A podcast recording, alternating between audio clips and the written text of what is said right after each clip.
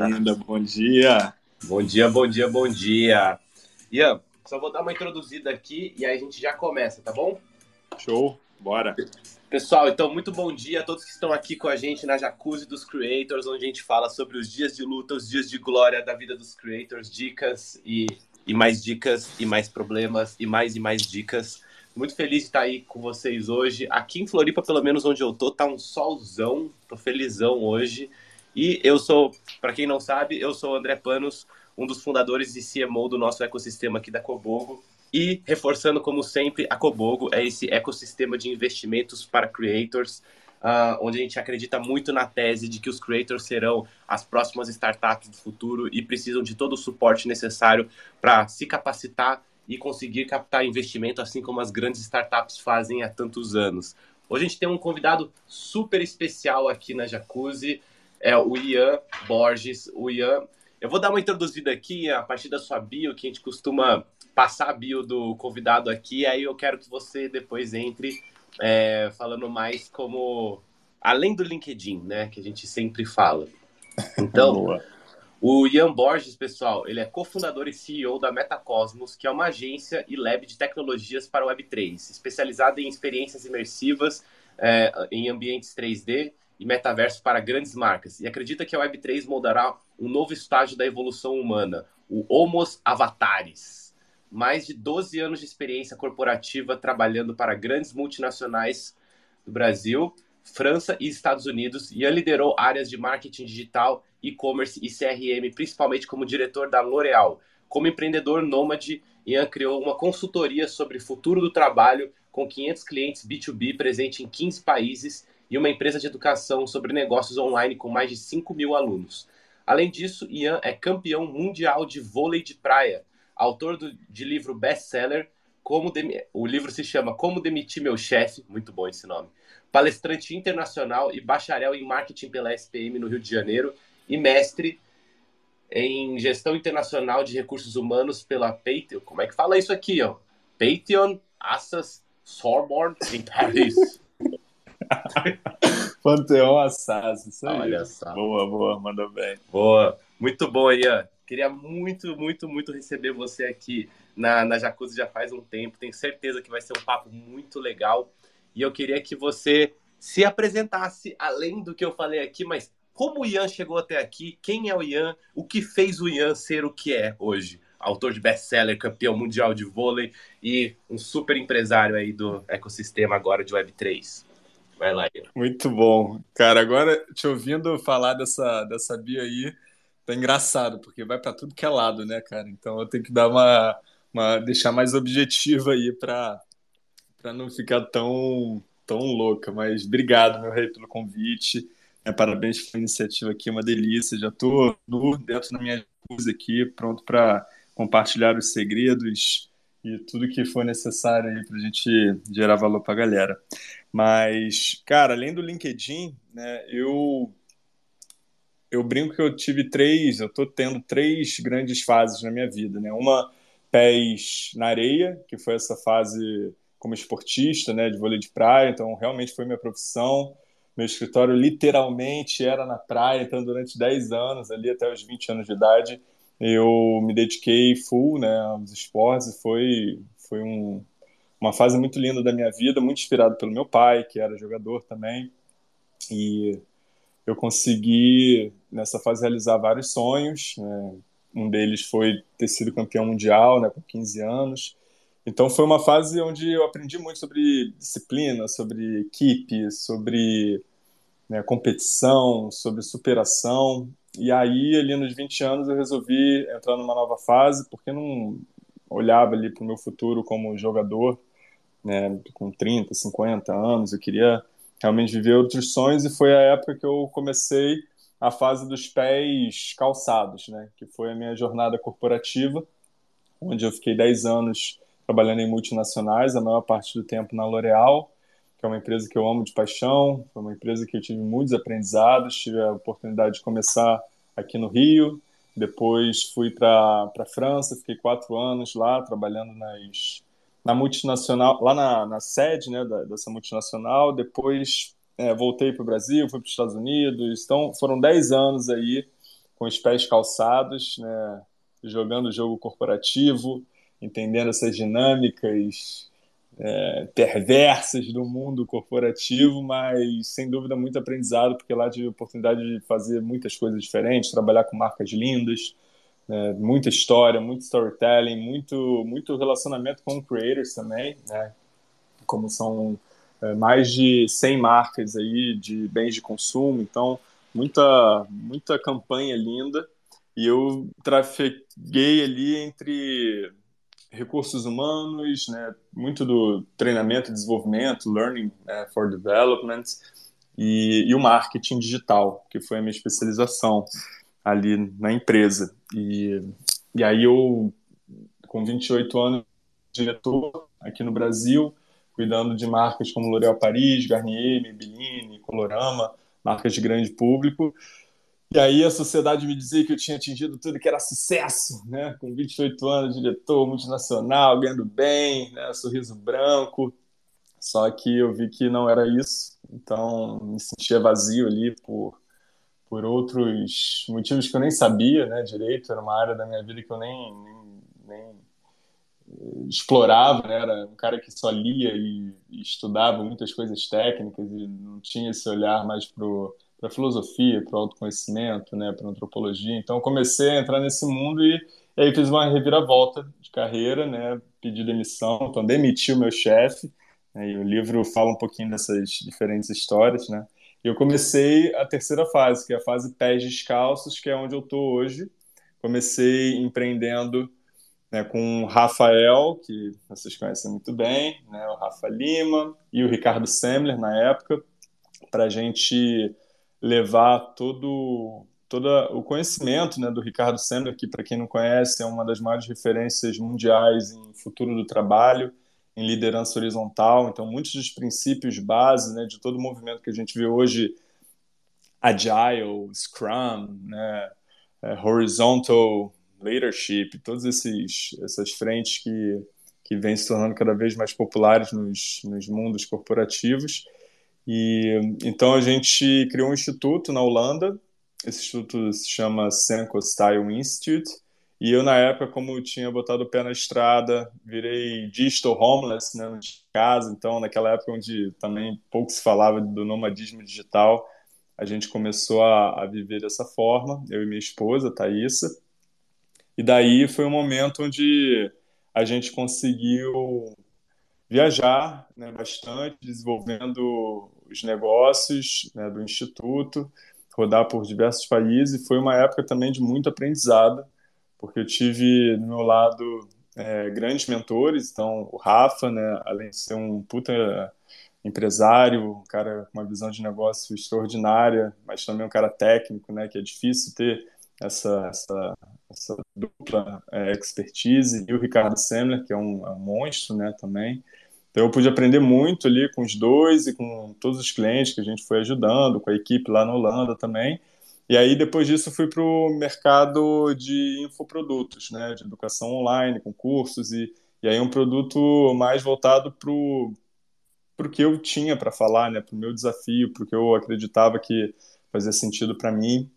E foi a época que nasceram os negócios online minimalistas, pegando muito do que eu vinha implementando na minha vida, muita pegada de biohacking também, e, e as filosofias que eu estava implementando ali. O minimalismo eu, eu conectei muito pelo estilo mais nomádico, né, de viajar pelo mundo. A gente rodou 63 países, então foi uma época onde eu vivia literalmente com a minha mala e com muito espaço para outras coisas entrarem, né, permearem minha vida como as experiências, relacionamentos que a gente ia cultivando aí ao longo dos locais que a gente passava. Então, isso foi uma época muito legal que eu comecei a ensinar outras pessoas esse estilo de desenvolver negócios com um olhar mais essencialista, focando é, só no essencial e tirando todo esse barulho que a gente vê na internet, com grandes gurus cagando regra, dizendo essa é minha fórmula de ouro, siga-me e serás milionário em sete dias, faturando tantos dígitos e, e, assim por diante. Então a gente era meio contra maré né, de tudo isso que a gente vê por aí, que a galera já viu que né, já, já não funciona mais da mesma forma. Só que também, como os outros ciclos, esse projeto chegou uma hora, como tudo na vida, né, início, meio e fim, eu senti que estava chegando um momento de assim, eu me desengajar com o projeto e foi a época que e eu percebo que a cada sete anos isso acontece, né? Esse, essa crise existencial para eu recalcular a rota, essa a teoria dos setênios até da antroposofia que fala a cada sete anos nós temos uma crise. Por isso que a, a crise dos 30, né? Ali por volta dos 28, aqui a crise dos 35, dos 42. Então nos 35 bateu essa nova crise eu resolvi olhar para o mercado, olhar para mim, né, olhar para as oportunidades e ver o que, que seria um, um salto de carreira, de vida importante para eu fazer e mais alinhado com o meu momento de vida, onde eu já estava com uma intenção de ser pai, então é, parar com a vida nomádica, viajando pelo mundo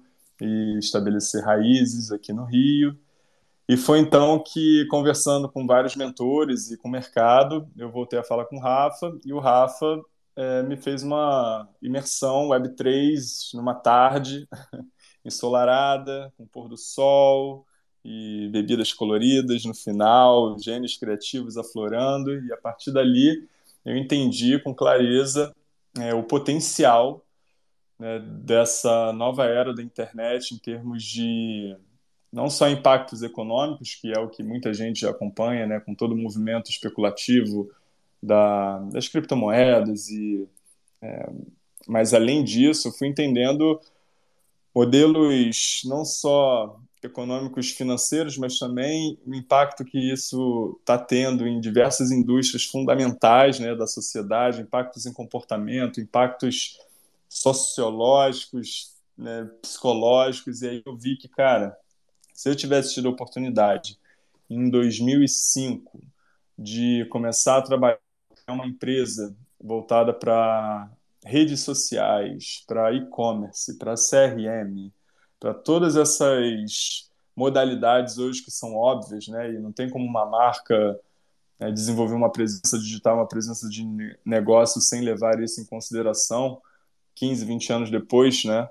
É, eu pensei, o que, que é isso agora? E ficou claro para mim que a Web3 é um, ela está sendo co-criada nesse momento, é um ecossistema riquíssimo que ainda está nos seus primeiros anos, essa infraestrutura da blockchain, né, muito recente também, com menos de 10 anos de, né, de assim, é, um pouco, é, 15 anos né, de, de nascimento, então é para uma consolidação de tecnologia ainda é muito recente, né? Então tá tudo sendo construído agora. Eu falei, cara, ser builder, vou fazer parte desse ecossistema e quero encontrar a minha forma de contribuir para esse ecossistema com geração de valor, né? E aí surgiu a Metacosmos, que hoje tem esse propósito de ajudar marcas a se manterem relevantes nessa nova era da internet. E essas marcas, hoje a gente fala com grandes marcas, e o objetivo é ajudá-las a desenvolver experiências mais imersivas, olhando muito para 3D e para tecnologia de realidade estendida, né? como realidade virtual, realidade aumentada, realidade mista.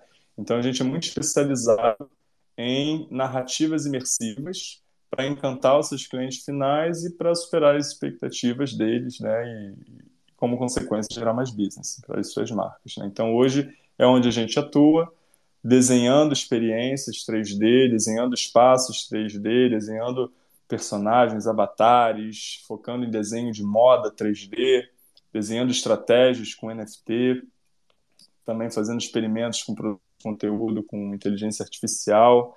Então a gente vai utilizando o melhor da tecnologia hoje né, para criar essas experiências mais imersivas. Então, a gente hoje trabalha com empresas da indústria é, imobiliária, por exemplo, desenvolvendo tour virtual, né, para você conseguir ter uma experiência mágica ali, vivenciando né, a experiência de visitar o seu apartamento futuro, customizando né, parede, piso, é, móveis. Então você tem uma experiência linda ali antes de tomar decisão de investimento tão importante como, como esse. A gente ajuda também empresas automobilísticas a criarem essa visualização também do carro, uma visita guiada, em vez de ter que ir na concessionária, você pode, com tecnologias super, hiper realistas, né, ter uma experiência de conhecer o carro, customizá-lo, ver diferentes texturas, cores, né, funcionalidades e, e, até ir para a concessionária e realizar um test drive virtual infinito, né, onde você pode testar diversos modelos e não apenas aqueles modelos existentes ali fisicamente. Então, a gente trabalha com educação imersiva, então são várias áreas onde a gente traz a imersão, a experiência imersiva, né, como um grande alavancador de, de valor, né?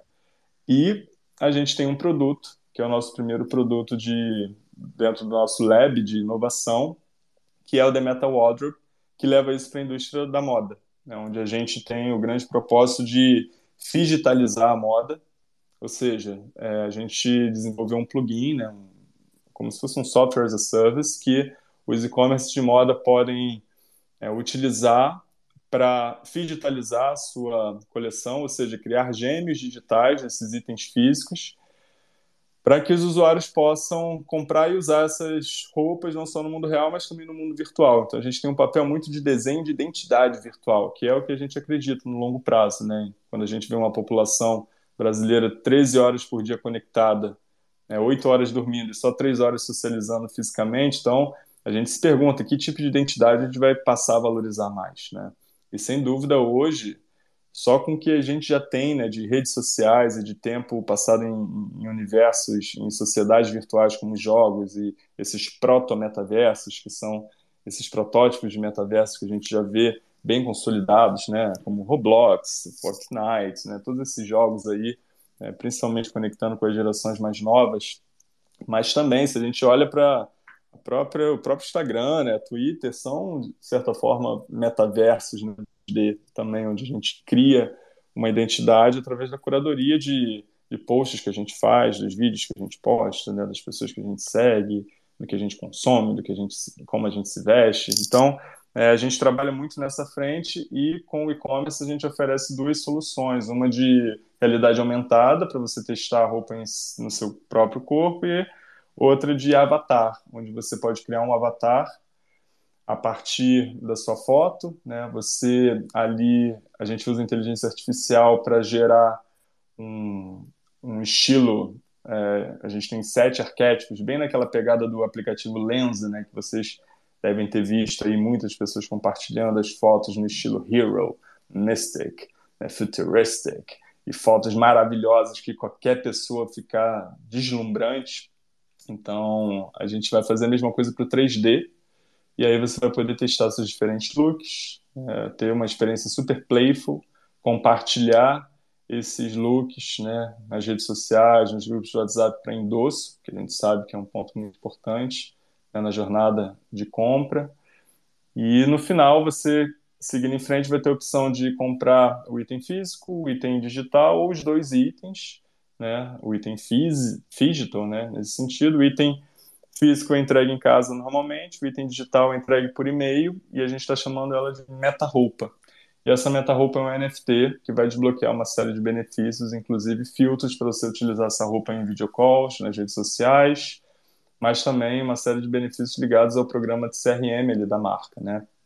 Então, descontos em compras futuras, você poder participar de eventos exclusivos, né, fazer parte daquele grupinho que vai poder acessar a edição limitada em primeira mão, né, e outros benefícios de conteúdo que a gente vai desenvolver também com os nossos especialistas, nossos personal stylists, né, dando dicas de como se vestir para determinada ocasião, né, um jantar com boy, entrevista de emprego e coisas nesse sentido. Então, a gente está tá muito empolgado com toda essa construção.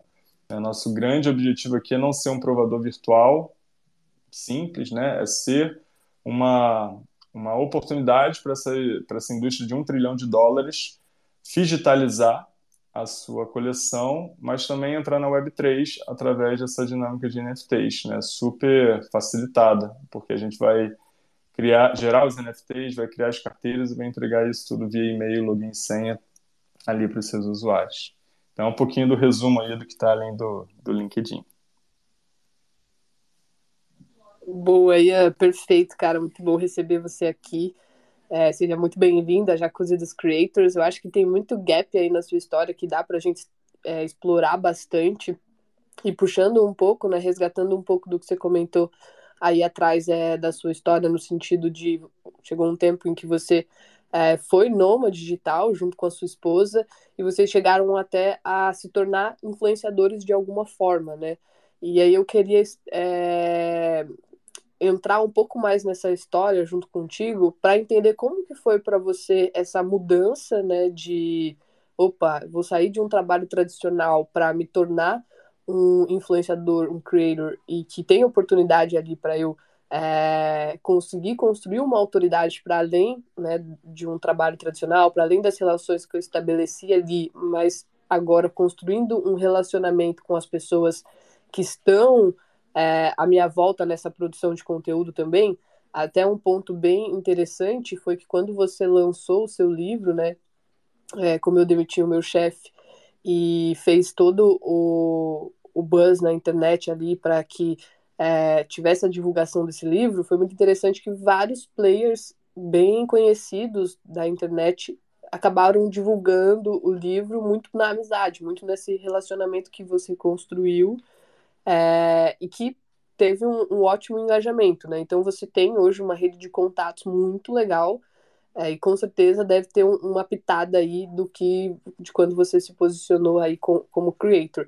Então eu queria perguntar para você como que foi é, isso para você, né, internamente, no sentido de é, qual momento que você se visualizou sendo um creator e qual, qual que é a sua visão hoje para os negócios futuros, a importância é, de um creator estar tá na frente, ou a importância de ter, por exemplo, um founder, né? Você que é um grande é, founder, builder aí que está construindo, também estar presente com essa autoridade é, nas redes sociais. Porra, animal pergunta.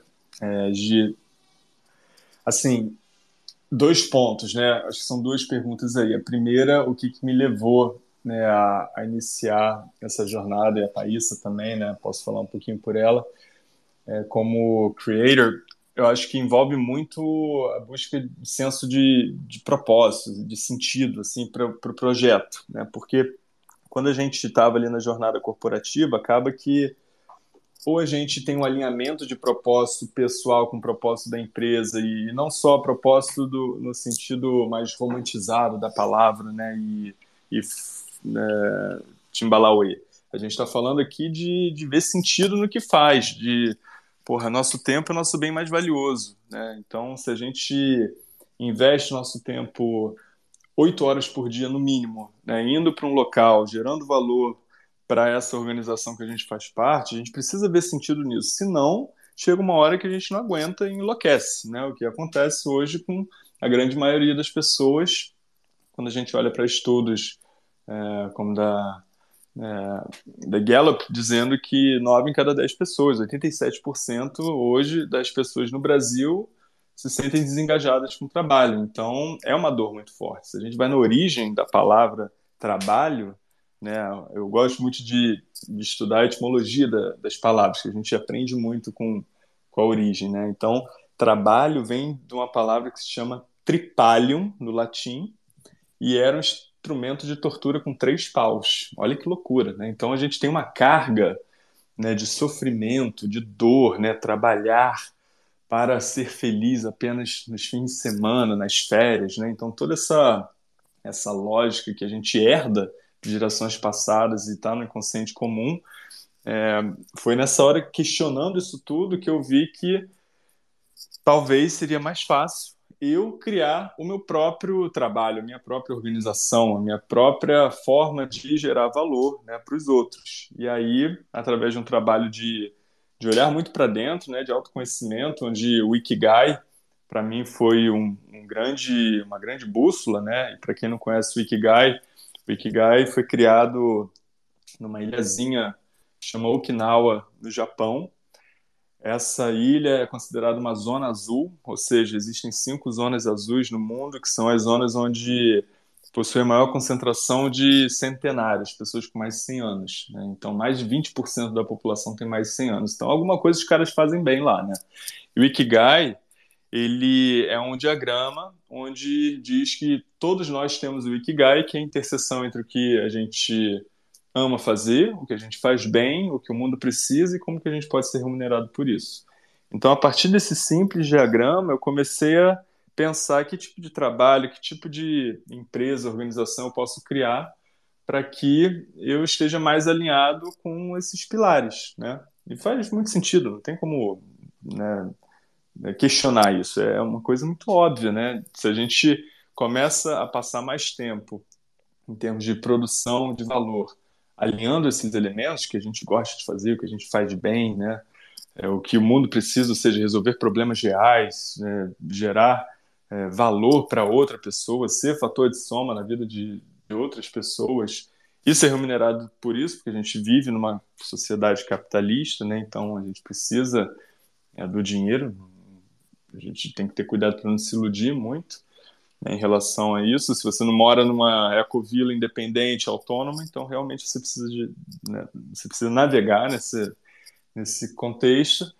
E aí fez muito sentido criar um projeto meu, levando a minha verdade, levando o que eu tinha para oferecer para o mundo, mas essa esse meu salto para um, me tornar um creator foi um salto que como eu já vinha de um, de um background de, de empresa, de estratégia, de eu tinha uma, uma série de, de ferramentas dentro do meu portfólio ali que me ajudaram a olhar para esse projeto como empresa desde o início e não apenas como um hobby, né? Como muitos creators começam hoje, meio que compartilhando um conteúdo super relevante, super legal, ficam anos, às vezes, né, compartilhando esse conteúdo com um nível de, de entrega gigantesco, né, de, diariamente, criando conteúdo, fazendo lives e se entregando, interagindo né, e se expondo, mas sem um olhar estratégico de como que eu posso viver disso. E faz isso nos horários livres enquanto trabalha ali na empresa tal, né, de nove às cinco, etc. Então, desde o início eu tive esse, esse, essa atenção, o que me ajudou a ganhar mais sustentabilidade, né? Porque o que acontece muitas vezes, você tem um puta talento, você inicia uma jornada como creator, mas você não consegue manter essa jornada porque chega uma hora que você tem que tomar decisões, né? E então ter esse olhar estratégico e ferramental, né, para olhar para a sua produção de conteúdo, olhar para a sua arte como um negócio, ajuda muito a ganhar sustentabilidade. Então foi isso que eu e a Thaís, desde o início, a gente teve esse cuidado para criar produto, criar é, fonte de renda, criar modelo de negócio desde o primeiro dia. E no projeto da Thaís, que é voltado para ajudar brasileiros a morar fora do Brasil, né? hoje focando muito em Portugal, no início ela não tinha essa clareza, está tudo bem não ter a clareza do modelo de, de negócio desde o dia 1, um, né? Se você tiver, melhor ainda. Mas está tudo bem você descobrir isso ao longo do caminho, que eu acho que esse é o grande ponto, né, que, e aí conectando com a segunda pergunta, né, de, de ter um creator, ou de, de ser um creator à frente, ou fazendo parte ali do, do, do board, né, dos co-founders de, um, de uma empresa é você ter essa sensibilidade e contato contínuo com seu público. E isso traz uma expertise, assim, traz um, uma capacidade de identificar tendências e insights de consumo né, muito forte, porque a gente não tem medo de interagir, dialogar e de descer no nível de quem está te ouvindo ali, porque é um erro muito grande, na minha opinião, quem acaba se botando num pedestal e se botando né, assim, inatingível, principalmente quem está no começo, né?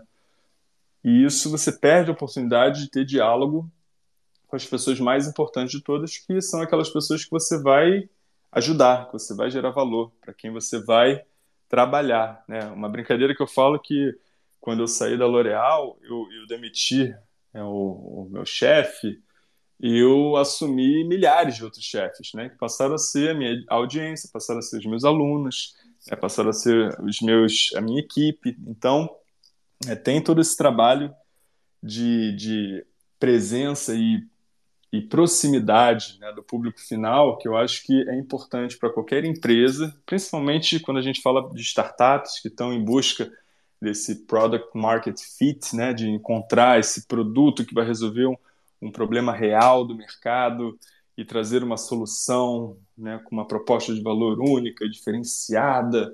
Então, todos esses elementos, quanto mais proximidade você tiver do seu público final, da sua audiência, mais chance você tem de entender o que, que realmente é problema, o que realmente está sendo uma frustração para quem você quer ajudar, porque tem o risco muito grande da gente achar apenas que o nosso, a nossa visão ou o que é problema para a gente é regra.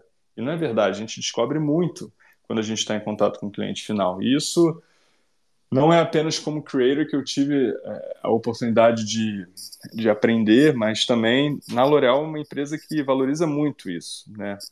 Essa, esse contato com o cliente final, essa, a gente ter esse olhar de, de pesquisa de consumo, a gente ir para casa daquela é, consumidora de shampoo e entender os hábitos dela, fazer pergunta, visualizar, acompanhar. Isso depois, como creator, ficou muito mais intensificado, sem dúvida, né? Porque eu estava ali respondendo diariamente pessoas no direct, eu estava fazendo lives e tendo reações né, ao vivo, eu estava fazendo apresentações em webinários, eu via as pessoas comentando, então eu analisava o tempo todo dados para criar melhores copies, né, melhores narrativas, para criar melhores é, é, melhores é, criativos para ads, né? melhores produtos, melhores páginas de venda, é, enfim, tudo a partir do insight do consumidor. Então, acho que, para resumir, e, é, um creator que, que faz um trabalho legal de, de proximidade, de, de entendimento do seu público, que pelo que eu vejo assim dos grandes creators que cresceram né, como negócio, como audiência, são aqueles que conseguiram gerar essa conexão. É, trazer isso para um time de startup, eu acho que é algo muito valioso. Muito bom, Ian. É muito legal porque a gente te faz uma pergunta e você traz uma série de reflexões. Eu gosto muito disso. Você consegue abranger o tema de forma muito ampla, né? E hoje, como que tem sido assim a, o desenvolvimento que você tem sentido na Web3? Como que você tem sentido a, a abertura do mercado para a Web3? Porque no final das contas você está ajudando várias empresas a terem estratégias muito voltadas para a Web3, né?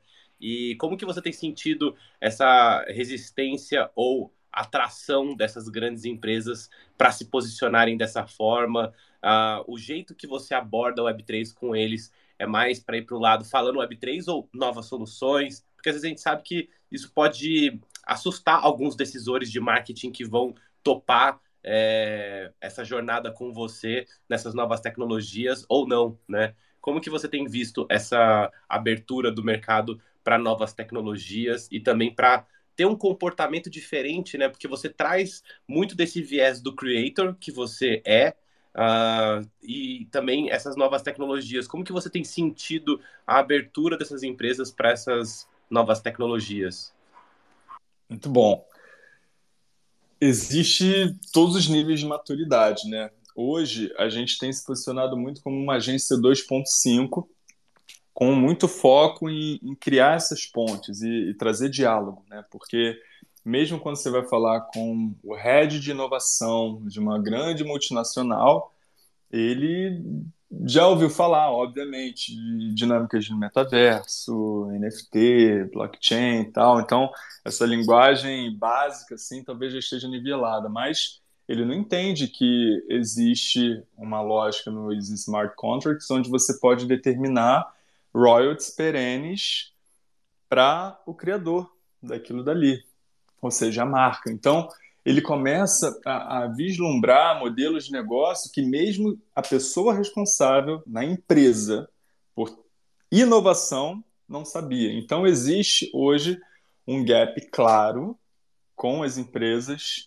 e todas as potencialidades quando a gente fala de Web3, né? porque existem muitos pilares dentro da Web3. Pilares de infraestrutura, pilares de comunicação, pilares de imersão. Então, é, também é, é difícil assim, definir o Web3, porque tem muita coisa né, por debaixo dessa palavrinha. Mas claramente hoje existe um gap, né, na maior parte dos decisores e, e dessas grandes empresas multinacionais.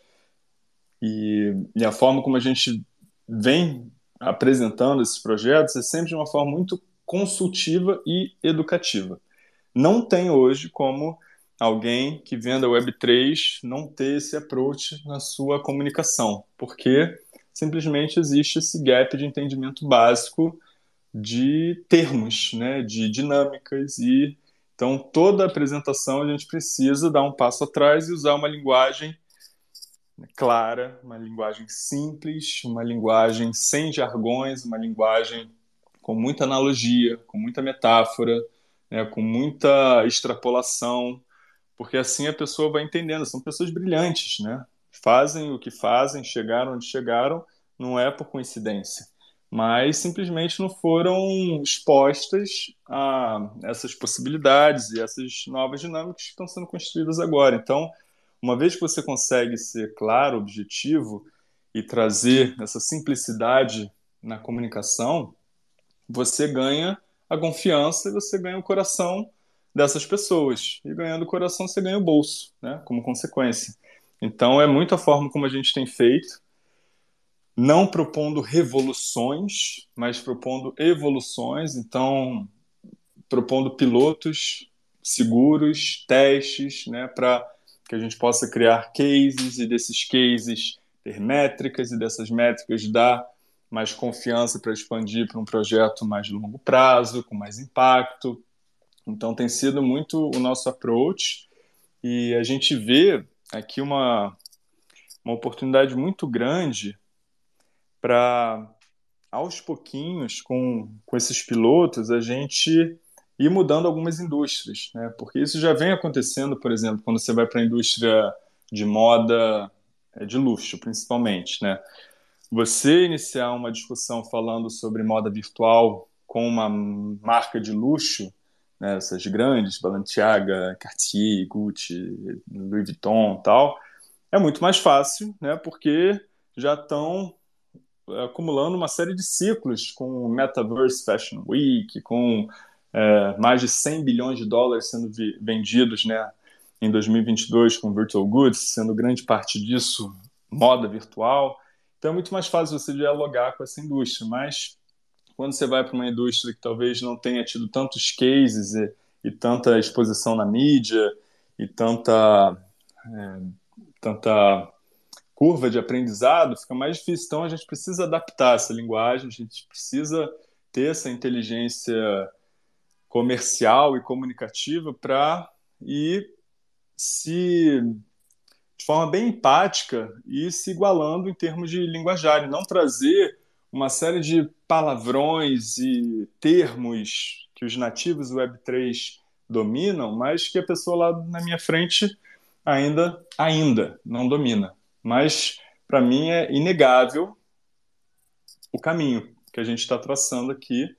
Para mim é inegável os paralelos, são inegáveis tudo que já aconteceu com a transição da Web 1 para a Web 2 quando a gente olha também para a curva de adoção de usuários na internet versus curva de adoção de usuários na blockchain, com as cripto wallets sendo criadas. Então, esses paralelos estão muito óbvios, a gente vê as coisas acontecendo. Eu vivenciei todo o movimento ali da transformação digital, da digitalização dessas grandes empresas, trabalhando braço a braço com grandes players né, como Meta, Google, né, Apple, Amazon. A gente tinha é, business deals globais né, com essa galera. Então a gente estava, visitava esse povo todo lá em Silicon Valley e tal, a gente traçava essas estratégias juntos para ter um approach em nível estratégico, né, com os tomadores de decisão se levam, mas também nível operacional, com as equipes né, de marketing, as equipes comerciais, com as agências. Então,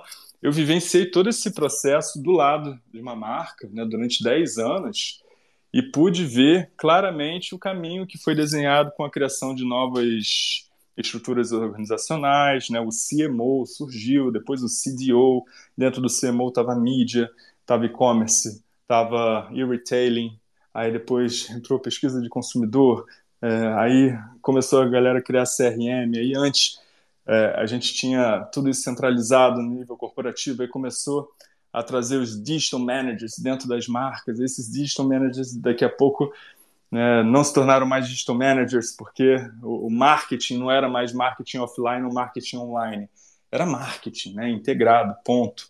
Então hoje a gente ainda tem esse offline, online e on-chain, né? Daqui a pouco vai ser só marketing, a gente vai pensar a comunicação de uma forma integrada. Então acho que todos esses movimentos são evolutivos. Algumas marcas já estão alguns passos à frente, quando você vê uma reserva né, investindo, testando, experimentando, né, com certeza ela está alguns anos à frente de uma marca que inicia a jornada hoje, né? Porque ela entendeu o ethos da comunidade, ela entendeu toda a, a, a dinâmica de fazer parte de um grupo, né, do clubinho e ter uma série de benefícios, utilidades, entender a, a, a potencial da, do, do digital, né, que eu acho que hoje é muito forte a gente trabalhar sempre dinâmicas digital no sentido de gerar valor em ambos os mundos, né? Não só focar na geração de valor no mundo virtual, porque dependendo da, da população ainda não é mainstream. Então, são todas essas dinâmicas que eu acho que vale um, uma, um approach sempre estratégico, porque é onde as decisões e a verba está né, tá sendo é, liberada ou engajada, mas também ir para o nível de implementação, execução. Né? E por isso que a gente fala muito também com agências, porque as agências hoje de publicidade, através da, do, da direção de planejamento, da direção criativa, da direção de, de, de mídia, são muito. tem, tem um papel muito forte estratégico na proposta de dinâmicas né, envolvendo o Web3. Então a gente tem esse approach né, duplo, falando com as marcas direto de uma maneira muito consultiva e educativa, também fazendo parcerias com essas agências já consolidadas que têm confiança das marcas e já desenvolvem né, projetos lindos aí integrados né, há muito tempo e com sucesso. Então a gente é o, o braço especialista né, dessas agências em dinâmicas de, é, de Web3, mas muito focado hoje nessas experiências imersivas, né? envolvendo essas novas tecnologias, desde inteligência artificial, artificial virtual reality, augmented reality, 3D, desenvolver espaços e caralho, é quatro e tal. Mas é sempre com um approach muito consultivo educativo e com paciência, porque se a gente plantar boas sementes, cada vez mais o mercado, a indústria vai ter confiança de que funciona e não vender apenas um retorno daqui 10 anos, quando o mercado de metaverso em 2030 tiver movimentando 13 bilhões de dólares. 2030 o cara, meu irmão, talvez esteja aposentado, tá nem aí. Então você tem que trazer benefício imediato. O que que agora, nesse trimestre, você investindo isso, no mês seguinte você vai ter retorno? Porque senão ele vai botar em comparação com todas as outras prioridades e desafios que ele está tendo ali no negócio e não vai focar a grana dele com a pressão econômica e o contexto todo que existe hoje, né, de, de volatilidade e tal, ele vai falar, cara, tá, ano que vem, vamos empurrar para frente. E poucas marcas, né, menos de 1% vai olhar né, com um olhar de inovação, não, vamos apostar para o futuro. Então, ter esse approach mais imediatista, de benefício, de geração de valor, eu acho também bem importante. E, e ter, como eu falei, né, um approach consultivo, educativo, de pilotagem, né, reduzindo risco, e trazendo imediato é, benefício para a marca. Muito bom, Ian, muito bom. É, eu acho que é muito importante a gente entender como que todo o mercado está recebendo essas novas ideias, né? O Ian, a gente está com o tempo voando aqui nessa jacuzzi. Eu tenho certeza que a gente pode te convidar para uma próxima para fazer mais perguntas ao longo do processo aí. Mas a gente tem uma brincadeira que a gente sempre faz aqui, que é a um bate-bola estilo, estilo Maria Gabriola, com os nossos convidados. E aí eu queria fazer um com você. Bora? Claro, vamos lá.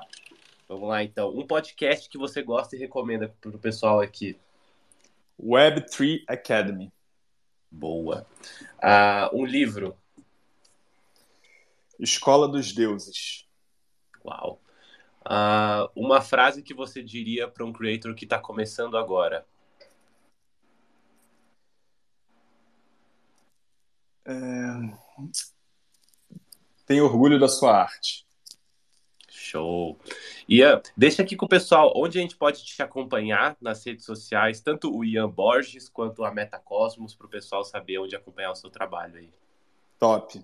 Então, Ian Borges, melhor local para conhecer meu trabalho é o meu site, então ianborges.com.br, lá é um hub que você vai ter, vai poder ver não só coisas que eu já fiz aí de produtos tal, mas também as redes sociais. Hoje, minha rede social eu, minha pegada era sempre não depender, não me tornar escravo das minhas redes sociais. Então, você vai ver que muito do, do que eu criei na minha época de creator é, envolvia essa, essa liberdade, né?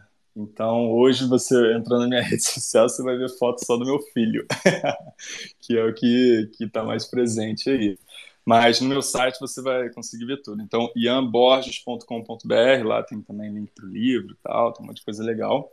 E para acompanhar o trabalho da Metacosmos, acho que o melhor local também é o site metacosmos.com.br, porque lá é um hub e assim você vai ser direcionado para todas as nossas plataformas. Aí a gente tem o, o Mooncast também, que é o nosso. É, vocês participaram, né? Então, o orgulho aí de entrevistá-lo junto da RAI também, esse, esse projeto lindo que é o primeiro podcast na Lua. Então lá vocês podem acompanhar também toda essa nossa visão sobre Web3, né, NFTs, metaverso para marcas. E, então tudo isso você encontra lá no nosso site, metacosmos.com.br. Inclusive a gente oferece uma consultoria, ainda estamos oferecendo aí para para quem quiser um acompanhamento estratégico do seu desafio aí de marca né, e como dar os primeiros passos nessas essa nova dinâmica aí que a gente está enfrentando. Se quiser, só preencher um form lá no site e a gente vai, vai ter muito prazer de acompanhá-los né, com uma discussão mais estratégica. Mas é isso, galera. Obrigado, André, valeu aí pela oportunidade. Gil também, parabéns pela, por tudo que vocês estão construindo.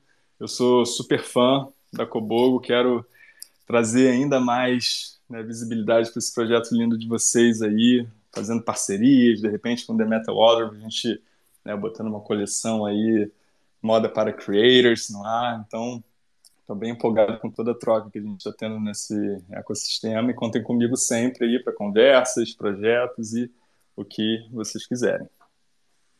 Show demais, Ian. Eu vou te liberar aí, porque o Ian, pessoal, ele tinha me avisado que ele ia ter uma call uh, e precisava sair 9h55. Então, Ian, comprometido, tá liberado, tá? Muito obrigado pela sua participação. E a gente vai ficar aqui nos cinco minutos finais com o pessoal. Obrigado demais, Ian.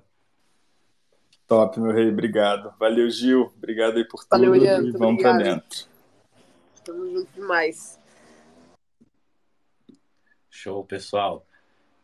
A gente tem esses cinco minutinhos, que normalmente a gente não tem, que os convidados a gente vai, a gente até fica até um pouquinho mais de 10. Se alguém quiser subir aqui, fazer alguma pergunta. Você tem quatro minutos, hein? Quatro minutos para subir aqui na jacuzzi e falar o que você quiser.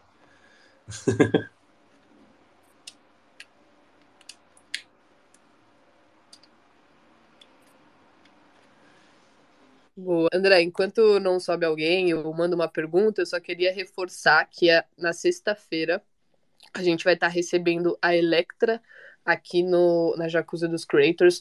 A Electra tem uma história muito legal sobre ser uma artista NFT é, e que acabou tendo também uma visão aí como creator, né? É, em que ser uma artista NFT mudou total a vida dela. É, a gente vai mandar ali né, no, no grupo da Cobogo a descrição, tudo sobre ela para vocês ficarem por dentro, mas vai ser um baita papo também. É uma artista aí de peso que vai compartilhar um pouco da visão, como que ela está fazendo para se destacar nesse universo é, de NFTs, de Web3, como uma artista. Então vai ser bem legal o bate-papo. Bom demais, pessoal. Essa semana tá tendo vários convidados legais, né? Tô bem feliz aí com, com o resultado que a gente está trazendo para Jacuzzi. Espero que vocês estejam aproveitando.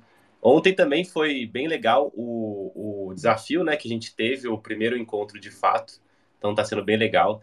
Quem não tá, quem não tá participando não se inscreveu e não entrou, né? Apesar de ser de graça, é uma ótima oportunidade. Mas quem tá lá no desafio, tá aqui também na Jacuzzi, sabe o valor que tá tendo o desafio, então tô bem feliz. Fala aí, o I Soul Serious subiu aí. Game, game, pessoal. Pô, eu, eu na verdade tava me segurando aqui e não sabia que o convidado já tinha uma, um compromisso agora, mas eu, eu, eu fiquei muito interessado em perguntar para ele, né, cara, porque ele, ele comentou bastante assim dessa migração, né, desde quando ele demitiu o chefe dele e tal para a Web3 e eu queria saber como é que, como é que mudou a relação é, dele com as mídias sociais, principalmente na questão de Creators Economy, né, nessa transição, entendeu? Mas aí pronto, é, fica para o próximo. é, então, ele acabou tendo que sair correndo, porque ele tinha uma call agora e ele pediu muito para mim para ele poder sair é, um pouquinho antes. Mas ele tá na nossa comunidade, viu? Manda lá, vamos marcar, eu vou marcar o Ian ali na nossa comunidade e dá para vocês fazerem perguntas para eles ali também. Deixa eu marcar ele aqui agora. O pessoal quer te perguntar. Boa, vai lá, Mica.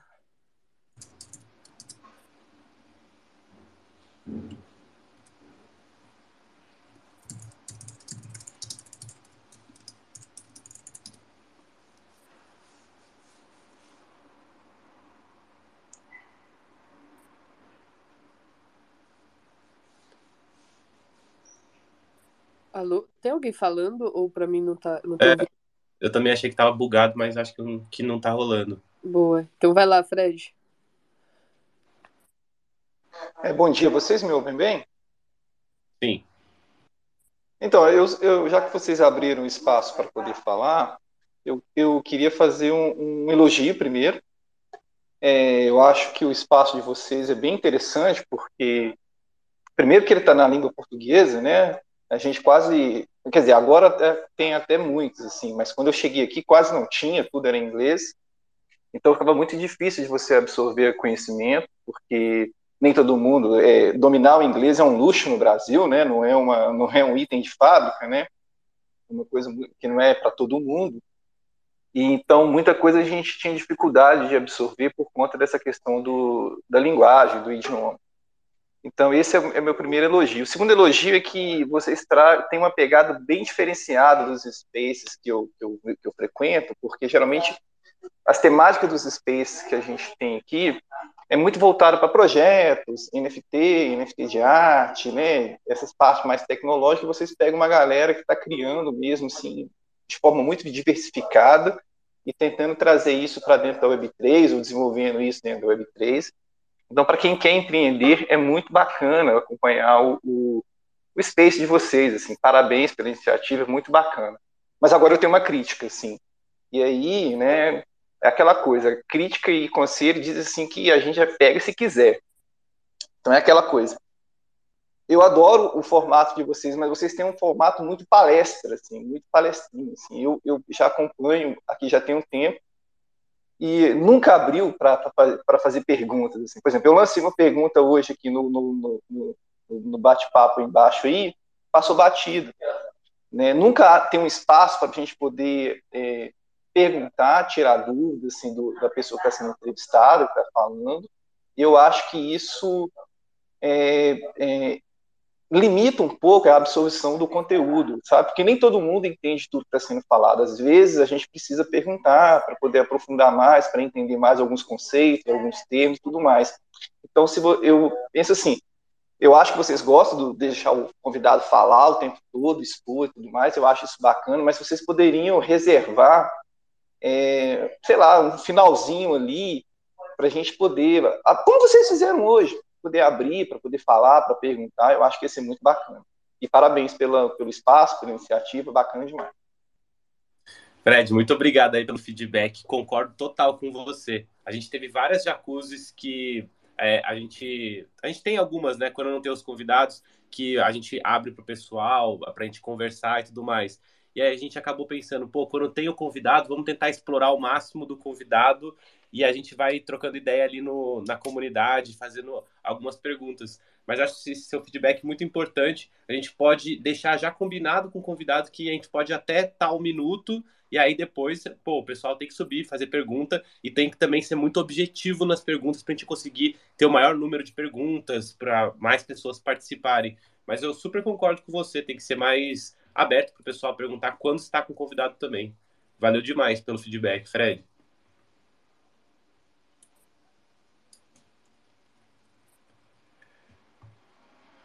Pessoal, então é isso. A gente ultrapassou aqui o nosso horário. Muito obrigado a todos que estão aqui presentes com a gente, não só hoje, mas todos os outros dias. Tem sido muito legal a Jacuzzi todos os dias de manhã. Vocês são o que acompanha o meu café da manhã aqui todos os dias. Eu adoro isso, adoro estar com uma comunidade de creators que estão olhando para o futuro.